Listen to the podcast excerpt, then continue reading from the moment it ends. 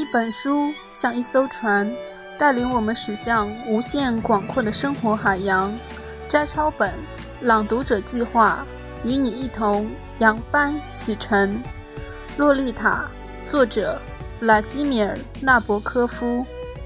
第七章，朗读者 S.P.R.Q。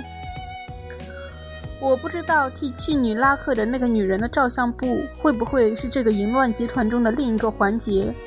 不久以后，为了自身的安全，我决定结婚。我想有规律的作息时间，家里做的三餐，婚姻的种种习俗，床地之间常规的避孕措施，以及谁知道呢？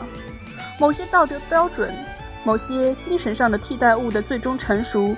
即使不能抵除我那丢脸的、危险的欲念，至少也许能帮助我将这些欲念加以平和的控制。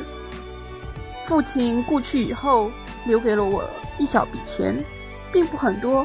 米兰娜大饭店早就给卖掉了，加上我那引人注目的，即使显得那么有点粗野的漂亮外表，使我可以镇定自若地着手寻找。经过相当仔细的考虑。我的选择落在一位波兰大夫的女儿身上。这位先生正巧在为我治晕眩症和心动过速。我们下国际象棋，他的女儿从画家后面瞅着我，把从我身上借去的眼睛和指关节安插在他那乌七八糟的立体派艺术作品中。当时他画的是一些善于社交的姑娘，而不是紫丁香和小绵羊。让我平静而有力的再说一遍，尽管我的种种不幸，我过去、现在依然是一个异常英俊的男人，身材高大，动作稳健，伸着柔软的黑头发，露出阴沉而更加富有魅力的神态。男子异常旺盛的元气，往往在一个人可见的面貌上，表现为一种郁闷充血的神色。而这种神色正是他必须掩盖的。我就是这种情形。哎呀，我完全知道，只要我用手打个飞子，就可以得到我想要的随便哪个成年女人。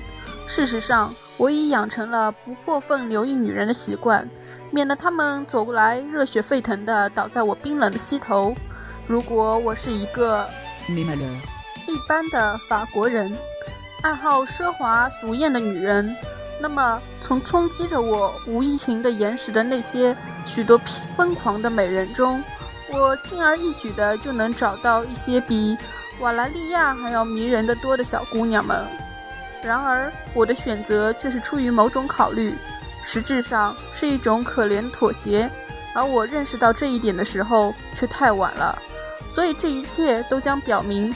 可怜的亨伯特在两性问题上始终是多么的愚蠢。